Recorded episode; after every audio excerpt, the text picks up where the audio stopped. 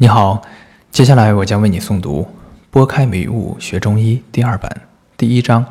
熟读经典很重要。学习中医不像学习西方医学一样，可以直接移植别人的经验。中医没办法这样传承，因为学习中医的过程实际上是自我成长的过程。我没有办法将我的经验直接。栽种到你的思维里。在中医的学习中，老师只是个领路人，他可以在你遇到瓶颈的时候点拨一下，使你越过瓶颈，继续前进。但是，任何老师都没有办法代替你前进。有的人自己不读书。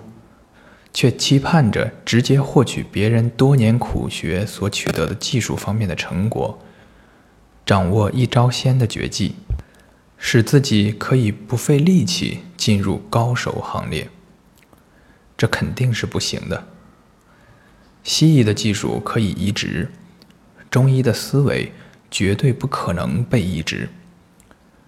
而任何中医技术在没有相应的中医思维指导下，都很难取得好的、稳定的疗效。因此，大家不要期盼我有什么绝活、秘方之类，让你一下子就可以抵得过别人多年的苦学。我能做的，只是尽我所能，将真心想学中医但却未得道者领入中医经典的门庭。